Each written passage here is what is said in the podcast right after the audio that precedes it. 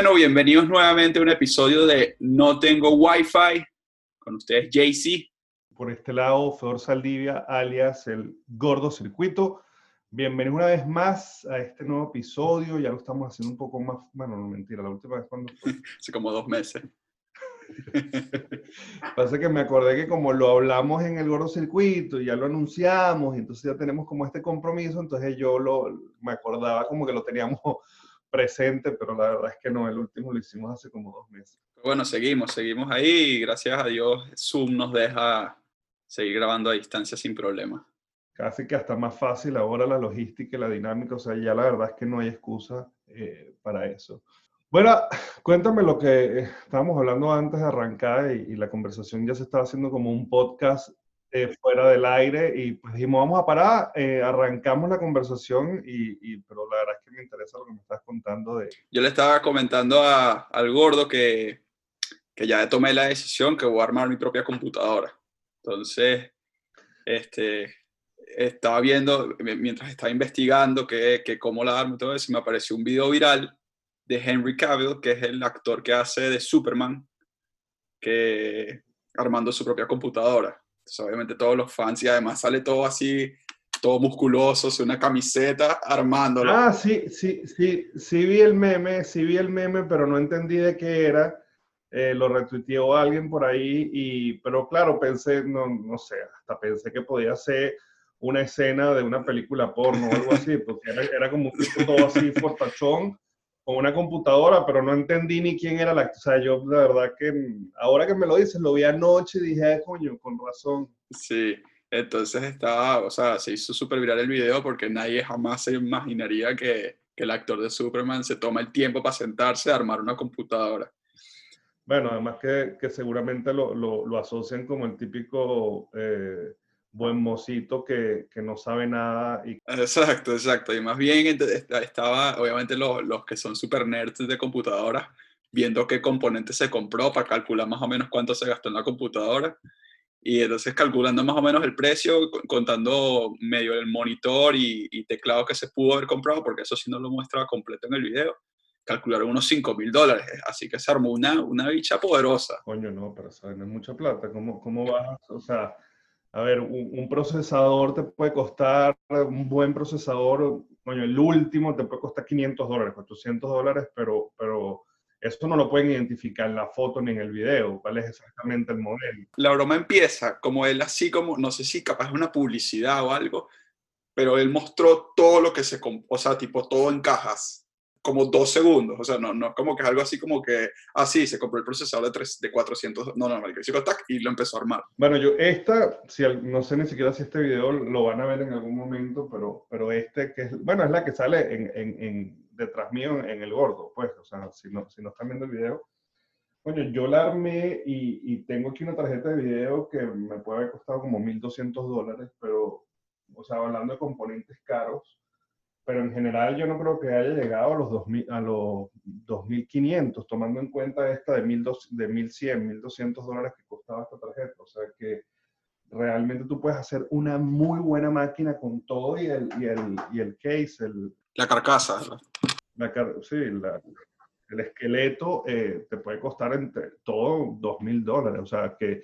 Bueno, eh, como les estaba comentando que, que me quiero hacer la mía, que ya tomé la decisión. O sea obviamente manteniendo el budget lo más bajito posible.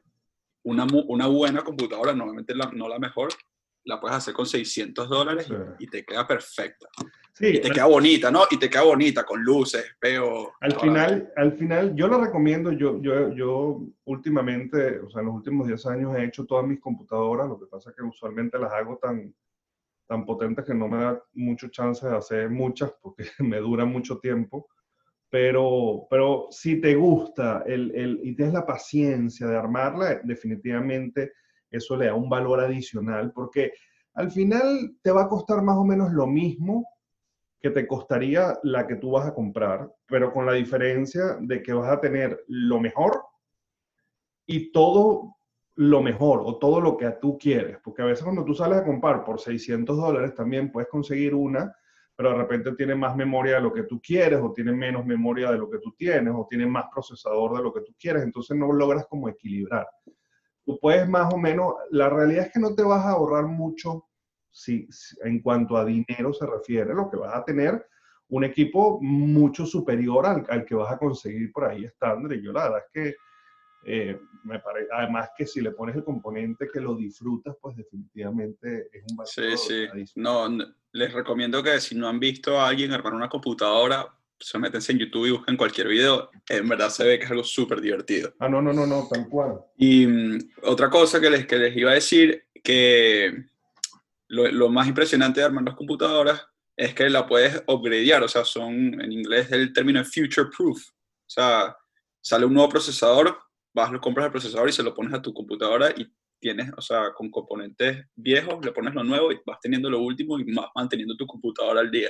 Sí, Algo que, que, en una computadora tradicional, una laptop que compras, no es, no es fácil de hacer. Y a veces hasta ni se puede. No, de hecho la mayoría de los componentes son fáciles de instalar y, y vienen justamente con eso, pues con la posibilidad de que las puedas ampliar o reducir. Entonces la verdad es que además como la armaste tú mismo va a ser mucho más fácil para ti este, meterle y sacar cualquier componente.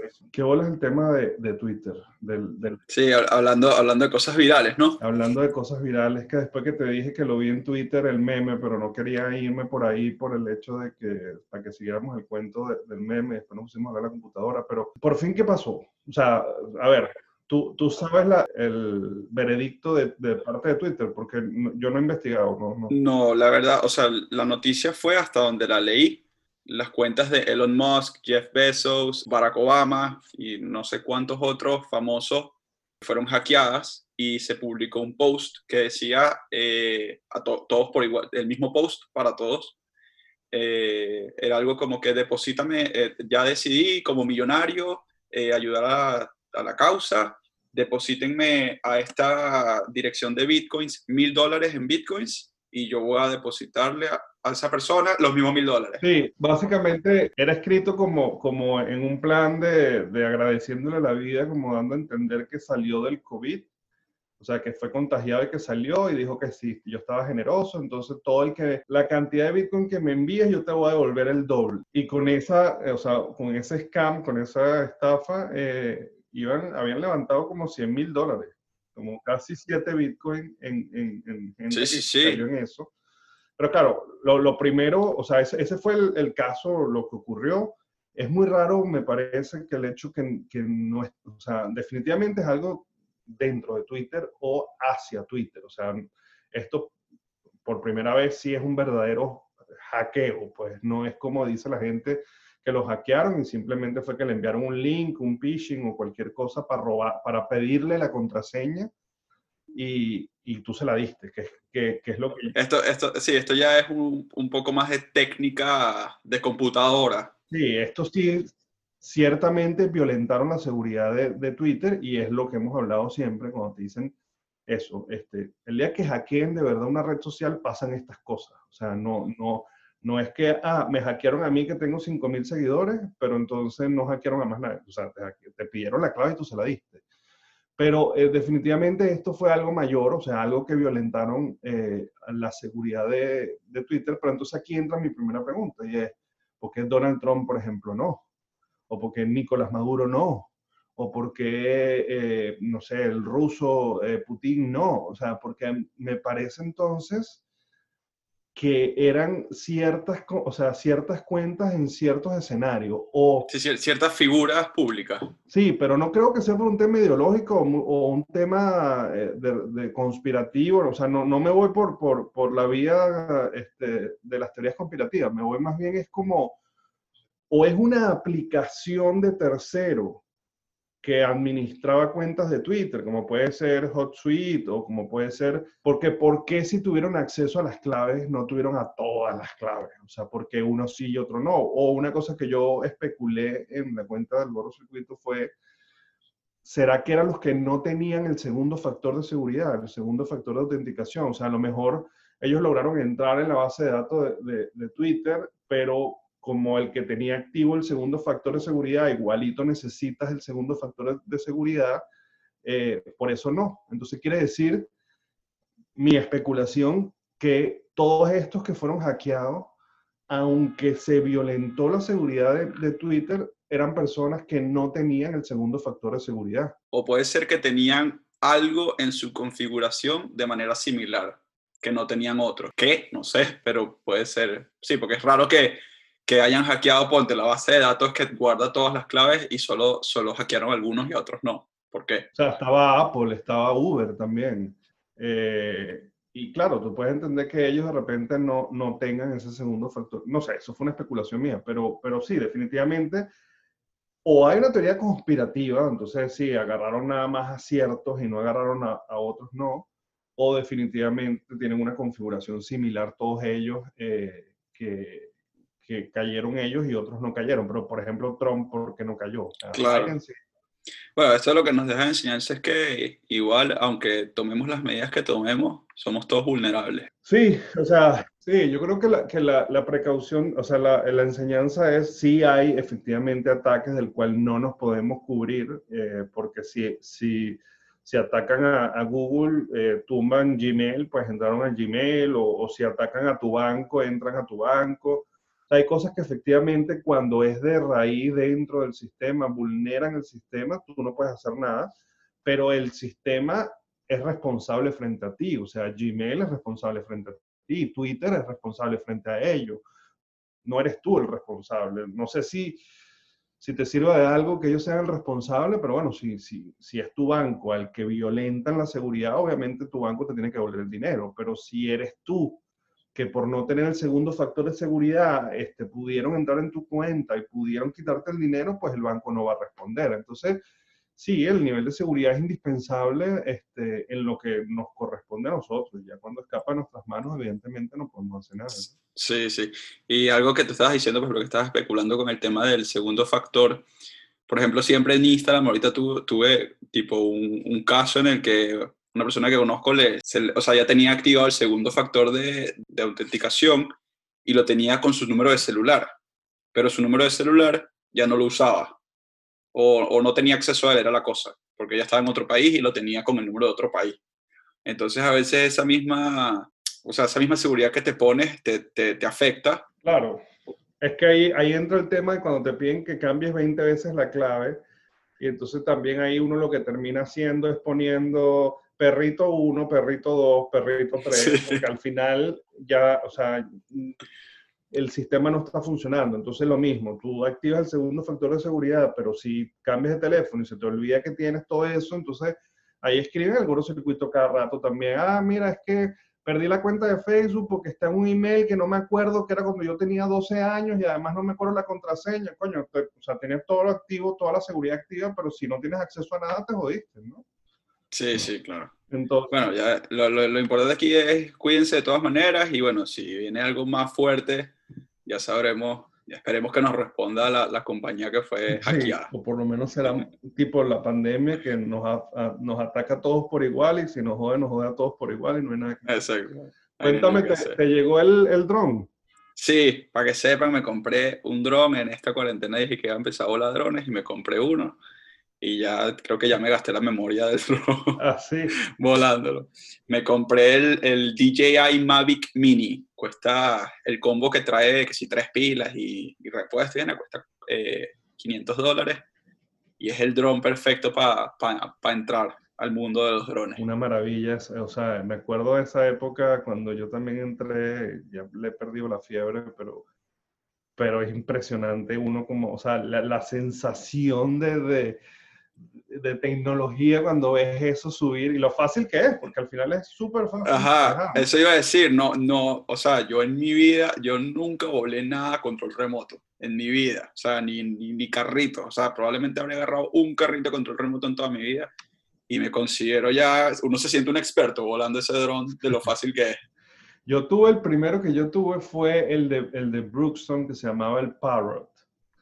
Okay. Que, que, era el que tenían las tiendas estas de, futuristas que hay en los centros comerciales, que, que quebró ya, pero eh, el primero que me compré cuando me mudé a Miami fue ese. Eh, verga, ese era un desastre volarlo, era, era demasiado difícil porque además él no tenía control, sino era el teléfono, y el teléfono era con motion. Entonces tú veías por la cámara del teléfono y lo tenías que mover así, o sea, evidentemente era súper, eh, eh, ¿cómo se dice? Agresivo, súper ambicioso, o sea, que tú pudieras manejar viendo como si tú fueras la cámara del dron y entonces además moverte así y para acá. Entonces, y mantener claro, claro. O sea, porque uno vuela viéndolo a él, o sea, tú no, volar viendo el dron, la cámara, eh, eh, coño, eh, es, demasiado avanzado, pues, o sea. Sí, es más, es más,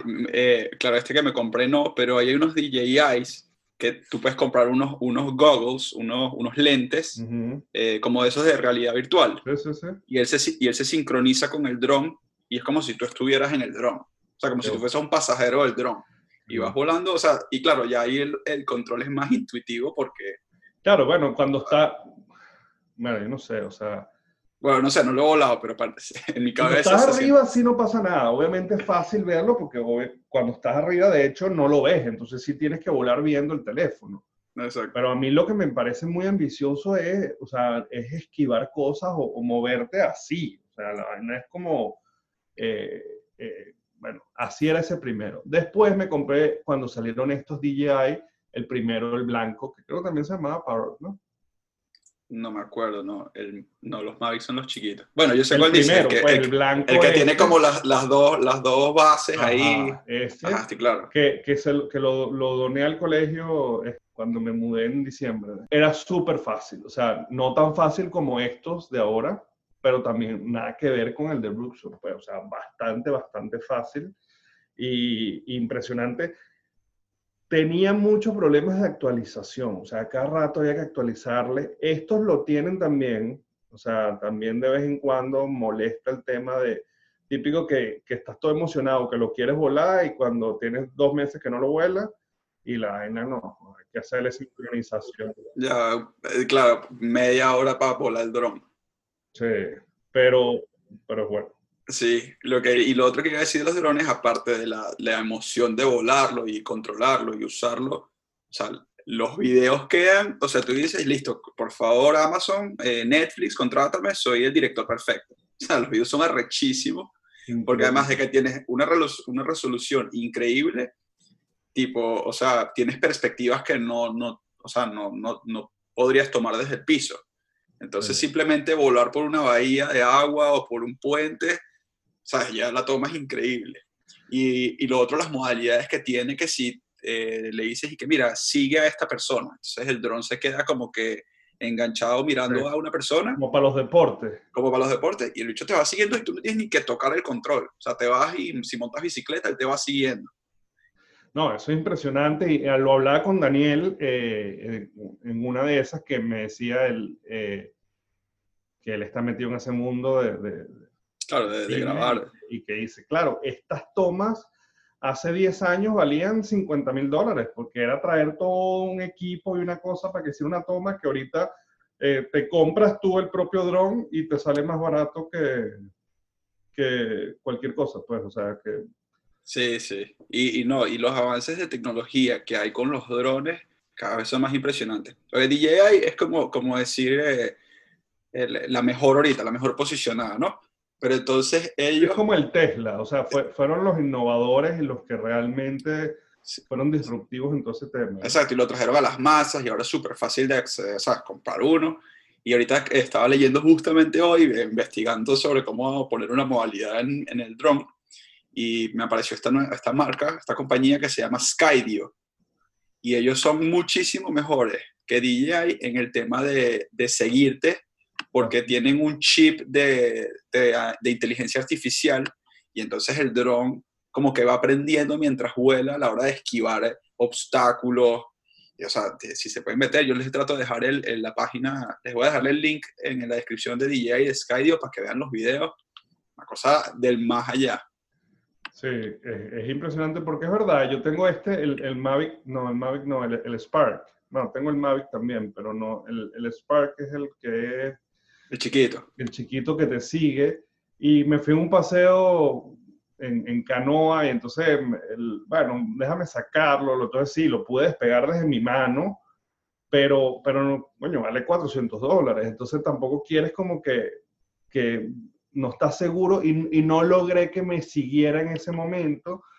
Entonces, además, todo el, el, batallón de las, canoas donde estábamos todos me fueron dejando solo. Entonces, yo con el tema del dron y dije, coño, tampoco lo puedo soltar porque, y si no me sigue y se estrella con una, o sea, esa parte, claro, yo no estaba, o sea, yo la, probé en ese momento. Yo había probado, el, yo había volado el dron, pero nunca lo había puesto a seguirme.